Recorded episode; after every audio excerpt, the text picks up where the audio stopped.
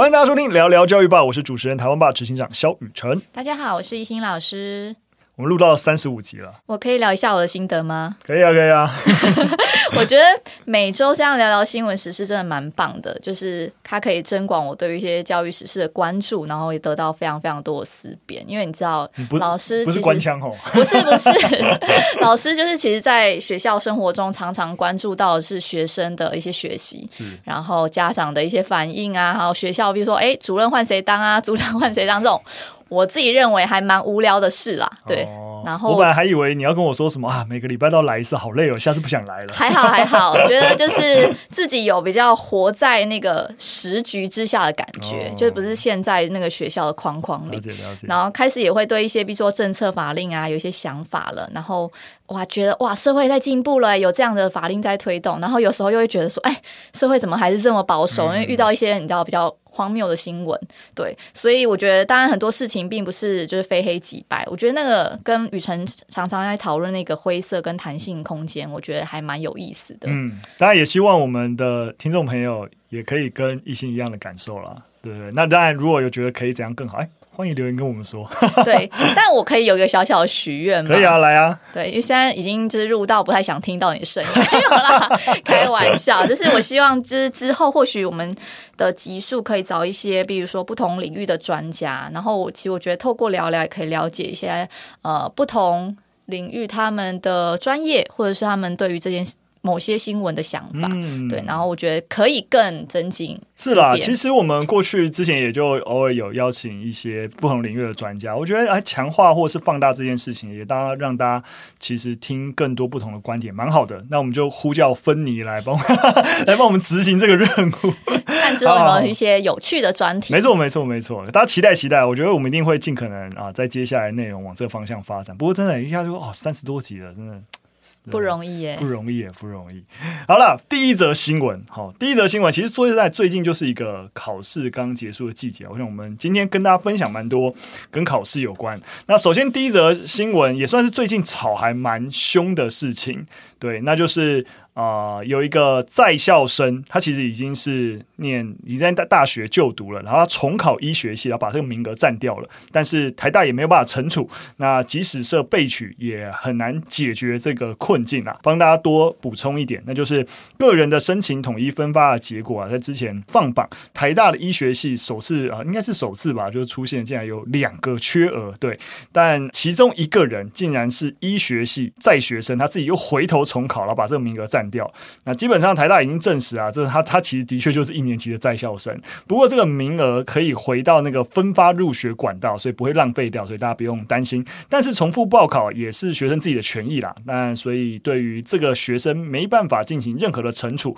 不过学校也是提醒医学系啦，那你可以增列备取嘛。我想过去台大医学系可能就啊，我就第一志愿呐，谁会不念我这个科系呢？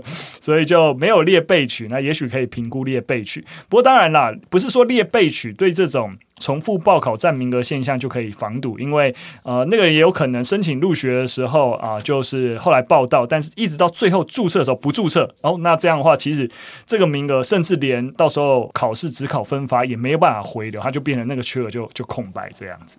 这个新闻其实引发了很多的讨论，那大致上可以分为两种立场。嗯、第一种立场是批评，就是批评学生；好，另外一种是尊重学生的做法。那批评者立场大致认为说，这名学生挤掉了应届考生的名额，而且他可能在面试阶段有刻意隐瞒自己在学身份这件事情。那可能在备审资料上可能有动手脚，所以很多网友都认为这样的行为已经违反从医的一些诚信原则。好。所以这个被批斗扯得有点远了。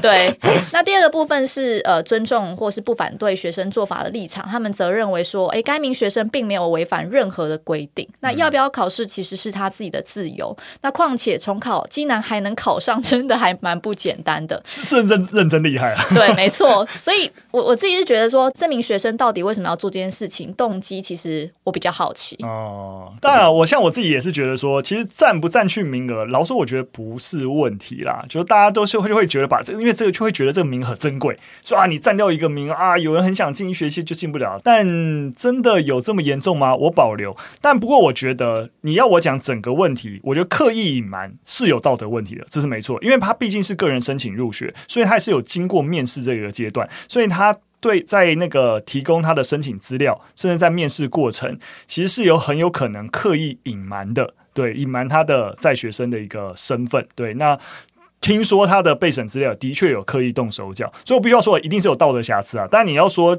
就是在程序上有没有违法？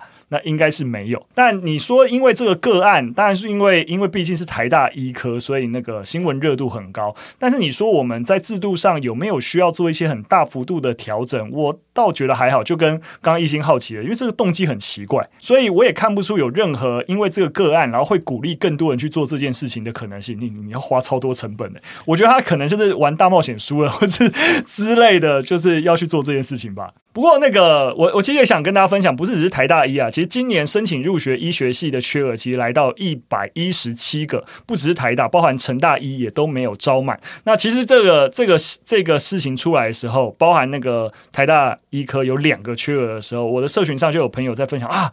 是不是要典范转移了？大家终于不再以医学系马首是瞻。老实说，我也很希望这样啊，就是说啊，大家都不会觉得说啊，当医生才是最好的出路，就变价值单一化。但是必须要说，然后你去看过往的记录的话，其实去年也差不多一百多个。对，那也就是说，呃，为什么有一百多个缺额？其实是因为你申请入学，你可以申请六个科系，所以本来就有重复录取的现象发生。那所以我们其实并没有真的看到这个缺额有显著成长，就是他申请到医科，然后结果不念，跑去念其他科。相对这个状况啊，真的你没有看到他真的达到所谓典范转移这件事情啊，蛮可惜的。但我也希望能看到。我我自己有一个学长的经历还蛮有趣的，就是我认识他的时候，他已经就大我非常非常多岁，嗯，但他其实他已经重考台大呃八次了吧？八次，而且他每一次都就是考上，但是他他不是。重考同一个科系，他是考各个不同的科系，然后最后他留在台大戏剧系。嗯，对他可能哎文科啊、理科、资工什么都考过，他都想试试看，是不是？对，然后我在想他他在考试的时候，他可能就是觉得哎没有兴趣，他就重考；没有兴趣就重考。可是我其实知道这个消息的时候很敬佩，因为他可能比如说他呃，应该说我觉得他应该是在呃职业选择上是有一些迷惘的，但是我也很敬佩他每一次考。都考上，考上对，没错，而且都好像考上他自己想要的那个科系，是蛮厉害的。对，就是就是真的有这种学霸，就像是那个他可能考第二次医学系，他还是可以录取。嗯，真的很强哎。不过那个讲到一直再次考啊，就是刚好其实同同一个时间，台湾刚好在炒这个医学系占名额的事情，刚好在中国也有个很类似的一个新闻发生啊。一个广东省的学生呢，他今年也是高考考上了北京大学，而且也是他们市的全市的状元。不过，这已经是他连续第三年考上北京大学了。哇，超强哎！这认真真的超强。可不，他为什么要这样做呢？他有一个明确的目的，因为他透过这个方式已经领取了啊、大概两百万人民币的奖学金，约合现在新台币大概八百八百八十多万，就看那个看那个币值的换算。那所以你可以理解他为什么这样做，因为他的因为有很多的学校，那可能就是如果你考到北京大学会有奖学金，对，所以他第一年考上领到奖学金之后，没有去念书，他另外去申请入学了另外一所学校，另外一所高中。然后他也是有高额奖学金的学校，然后就去就去念那所高中，再念一次高三，然后再去考试，然后考试就领到这样这个奖学金，然后他一样就不去北京大学报到，又在延毕，然后去申请另外一所高中的高三，那那也是他就故意挑那种有高额奖学金的高中，然后所以他就连续拿了三年的奖学金，超爽的，哇，八百多万呢、是另类赚钱方式，很强哎、欸，他他大学三年赚的钱，我想比在。北京大学念书念三年的赚的都还要多哎，非常非常强。那当然了，其实有关当当局听说已经在调查他了，对。不过呃，其实网络上一面倒的其实是认为是是蛮赞许他的行为的，因为很摆明的这些高中会寄寄出这种高额奖学金，其实就是这种升学主义下的歪风。所以我个人也是蛮 respect，就是就是他不但反讽这种对于名校思维，他自己竟然还可以获得好处，赚了一大笔钱。太强了，所以反过头来，我觉得那个那个台大医科那个在学生就有点无聊啊，就争取一个名额，你到底要干嘛？就是我看不出来你的动机跟。Why？如果这一名学生有听我们 Podcast，欢迎就是留言告诉告诉我们你的动机到底是什么？很好奇耶、欸，有趣。我认真觉得他就是他就是跟人家打赌打输了。好，OK OK，那我们直接进入第二则新闻。那第二则新闻一样啊，跟大家谈谈考试。那不过跟大家谈谈重考这件事情。那刚刚我们有。聊到这件事情，那到底重考比率有多少？巷仔口社会学就有一篇算是研究啦，就用大数据的一些行政资料来检视整个重考的趋势、考生特质跟领域偏好。那会特别想要分享呃，就是呃这篇研究是因为其实我们在很多的媒体新闻里面很容易看到大量媒体引用一个数字说哇，就是台湾很多人重考啊，那个重考的比例大概五个人就有一个二十二趴的一个重考率，但是呃这篇研究其实就是试图在驳斥这个重考率有二十二趴这件事情，因为这二十二趴多数时候是怎么怎么算出来呢？通常时候就直接把所谓的非应届考生跟考试人数所占的一个比例，然后直接来除。但是必须要说，例如说，其实啊、呃，考职考人其实越来越少，少子化，对对对，少子化等等因素。然后其实非应届也有各种来源，所以你单纯用。拿一个所谓非应届数字，然后去除母体，这个这样这件事情其实不成立的。那也由于这个样子，所以啊、就是呃，这边研究试图用其他的方式来去真的去算说比较接近真实重考情形的是怎么样。那细节我就不多说了，就是啊、大家知道也没意思。但趋势来讲，其实也的确发现近年重考率其实的确有上升了，略微上升，但也没有二十二趴，然后五个学生就有一个学生重考，没有这么的一个夸张，但。呃，这篇研究还看到其他不同的一个趋势，例如说，哪些人比较容易成为重考生呢？学测成绩如果越好，日后重考几率就越高。好像好像也可以想象啊，就是如果你成绩真的烂到一个程度的时候，你就放弃了，就是去哪都一样，就去哪都一样。对，但当然了，也有一个。也有一个门槛，就是呃，学测成绩越好啊，重考率就越高。可是高到一个程度，差不多就超过七十分以后，如果你的学测成绩超过七十分，那那个重考率就又下降。也可以好理解，如果你七十五级分，你还重考个屁啊！就是就是我大概就可以申请到我想要的学校了。对，所以大概七十分左右，大概就是一个重考率的高峰，大概有十五趴的重考率。对，那他也有发现啊，除了学测成绩好。那跟重考率有一些正相关之外，那有发现其实不同的录取科系重考率也不太一样。例如说，其实啊，像医学卫生跟社会福利领域啊，大概就有十趴的重考率。那其中里面又有像是那个呃兽医学门，更有十九点七趴的重考率。为什么这个学门有这么高的重考率？蛮惊人的。我觉得数据还蛮。反映现实的，哦、对，因为其实我身边蛮多医生朋友，哦、就也蛮高比例是重考生的，哦、对。那有些可能他念完大学之后去念那个学士后医学系，然后有一些其实就是他大学念了两三年之后决定重考，所以我其实不难理解这些重考率最高的学科，往往可能是社会中被认定有较高地位的职业，哦、对。所以我觉得重考这个现象，它撇除个人因素之外，其实蛮多是来自于环境跟制度的影响。哦，对，可以理解，就等于就是说，因为他分数就那么高了啊，所以就上了。然后，可是后来发现，原来就是因为大家还要那天念，所以他就念。然后最后发现，原来这不是他要，而且他又有能力够，他重考一定还可以考上他其他想要，所以他就会选择去重考。所以相对重考比例就比较高，可以这样解释吗？那我教学现场接触过的孩子，其实重考原因大概可以分几类。嗯，呃，第一种是认为自己没有发挥实力，比如说我就是肚子痛，然后所以我大考考不好，所以这一些人一定会考比较好。对，他希望自己能够重考。然后第二种是他没有办法适应或接受现在就读的科系，所以基本上他是有去尝试呃去念大学，可能呃一两个月啊或者是一年，他发现自己不适合的。嗯、那第三个是他内心有一个非常强大一定要达成的科系目标。嗯、那这些人可可能在就是学测的阶段，他可能面试没有。通过，他可能就会去考指定科目考试，嗯、对。然后如果指定科目考试再没有考好，他就会毅然决然的决定去重考，嗯、因为他有一个他想要达到的一个目标。那第四种就是，哎，大学可能有点太混了，就是被二一或三一退学，所以他还是真的有认识有人对他想要继续升学，他只只好重考，对，所以可以分 类成一个程度对这这四种。说实在，刚刚一心讲的这四种，我大概只有针对第二种 respect，就是你是真的试过了。然后你发现不太不太适合你，那也许你也有评估过，例如说啊、呃，例如说可能转系啊，或是用其他的管道，可能都没有直接重考。来的要比较适合你，那你做出这个重考的选择，我觉得蛮好的，就是你评估过自己的一个状况。但是啊，我觉得，例如说像刚才讲第一种跟第三种状况，第四种那个被恶意，我就不不不考虑了。就是你觉得自己没有发挥状况，或是你你你已经考完，然后觉得没有考到你的目标，然后你直接原地停留一年，就你高三念完，然后直接几乎算是几乎再念一次高三，也不一定。他们通常就直接在那个考试重考班啊念念。可是你就是让你停留在一个那个高三的状态，再重复一年。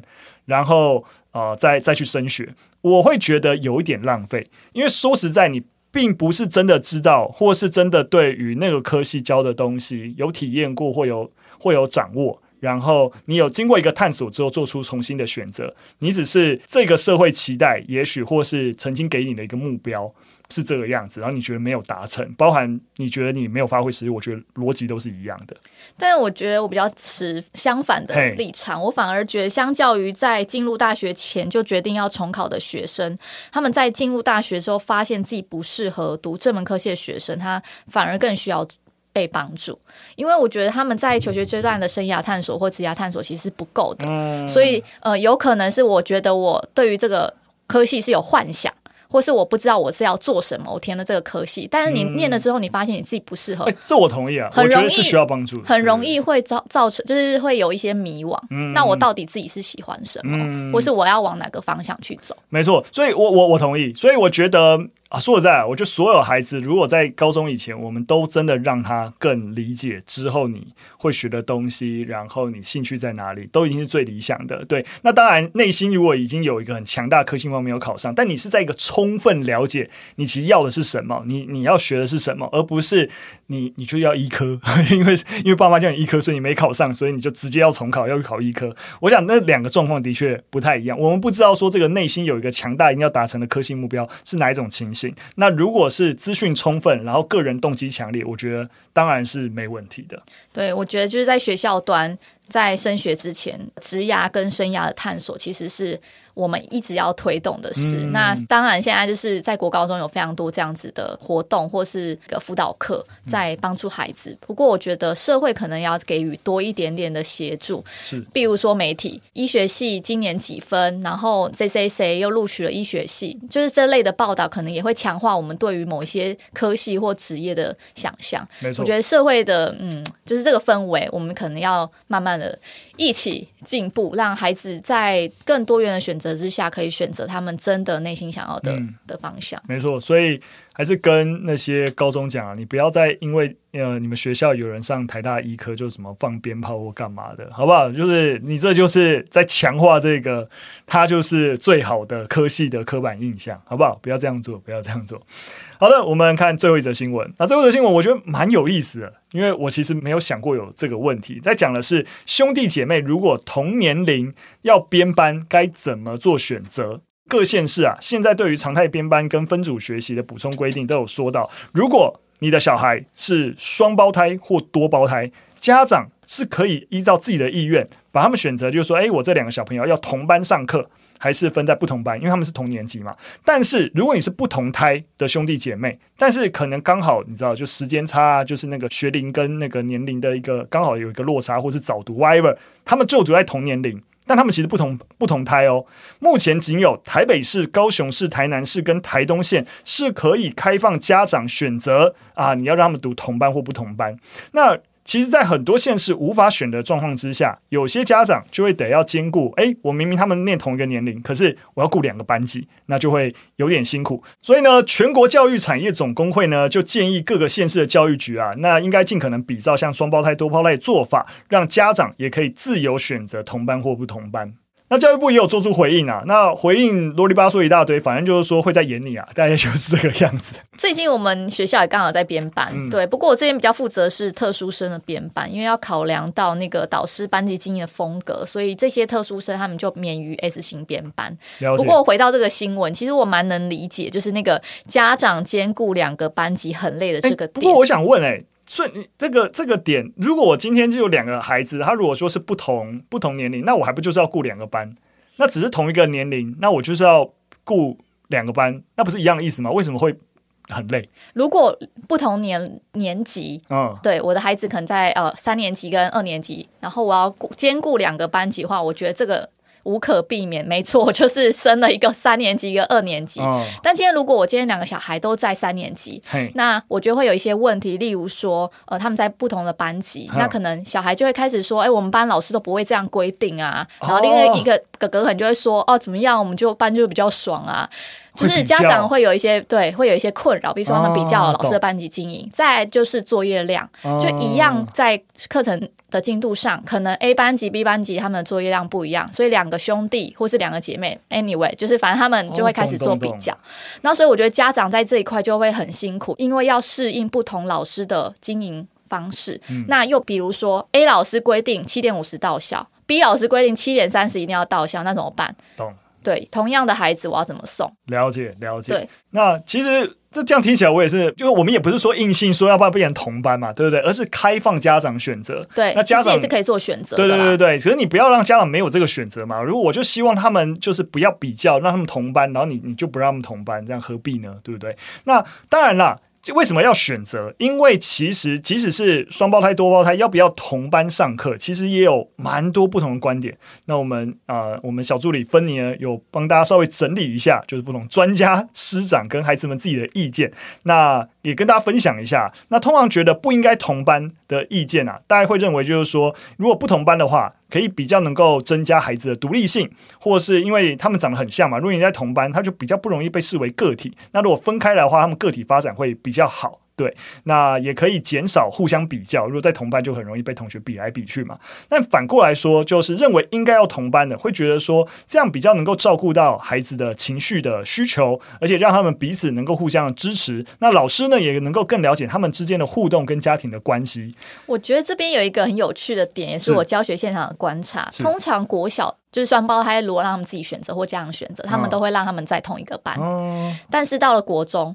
因为孩子他们可以选嘛，哦、他们完全不想要跟他自己兄弟或姐妹 在同一个班。哦、青少年时期那个自我的意识就会开始成长了。对，所以我现在教国中，我基本上双胞胎都比较多数不在同一个班级。了解。对，那小学可能因为还是要家长帮忙，比如说作业啊，哦、或是那种知道对老师的一些应对，嗯、就是回老师讯息什么的。所以我觉得这样也比较倾向让他们在同一个班级。了解。酷酷酷！大家可以一样了，可是就是没没有一定要怎么做，因为我也把那个正反意见都让大家知道了，那就是大家自己选择。不过有个。问题有一个做法很重要，刚刚亦欣有讲，一定要考量孩子自己的意见。这个过程，希望家长虽然是家长决策为主，因为你是监护人嘛，但是还是希望能够多跟孩子讨论，因为毕竟孩子自己在学校跟他的同学、跟他的兄弟姐妹相处，就了解孩子的意愿，然后做出综合性的决策，蛮重要的。好的。那非常感谢大家收听啊！如果你喜欢我们节目的内容，或有任何的建议，都可以留言告诉我们。那大家也可以到我们的连接栏去购买我们学年制的手账本。那这是我们第一款专门为校园生活设计的一个产品啊，好不好？卖得好才有机会看到更多的产品，没有情绪勒索的意思，好不好？大家多多支持。好了，今天节目就到这边，我们下次再见，拜拜，拜拜。